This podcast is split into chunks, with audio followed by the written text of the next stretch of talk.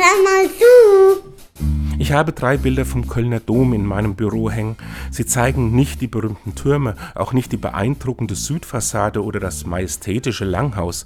Stattdessen sieht man darauf die Spuren, die von Besuchern hinterlassen wurden, nachdem sie die Stufen bis zur Aussichtsplattform des Südturms aufgestiegen waren. Viele zücken dann in 97 Meter Höhe einen Stift und verewigen sich auf den Steinen der Kirche. Sie schreiben ihren Namen, notieren Jahreszahlen, malen Symbole. Manche nennen das Schmierereien. Für mich ist das Kunst nicht wegen der einzelnen Zeichnung, sondern wegen ihrer Summe. Schichten von Graffitis liegen übereinander. Menschen, die einander nicht kennen und sich vermutlich oft gar nicht sympathisch wären, haben etwas zum Ausdruck gebracht, was gemeinsam ist. Die Sehnsucht danach, gesehen zu werden und die Hoffnung darauf, dass etwas von mir bleibt, wenn ich wieder gegangen bin. Das haben sie übrigens mit den Baumeistern des Domes gemeinsam.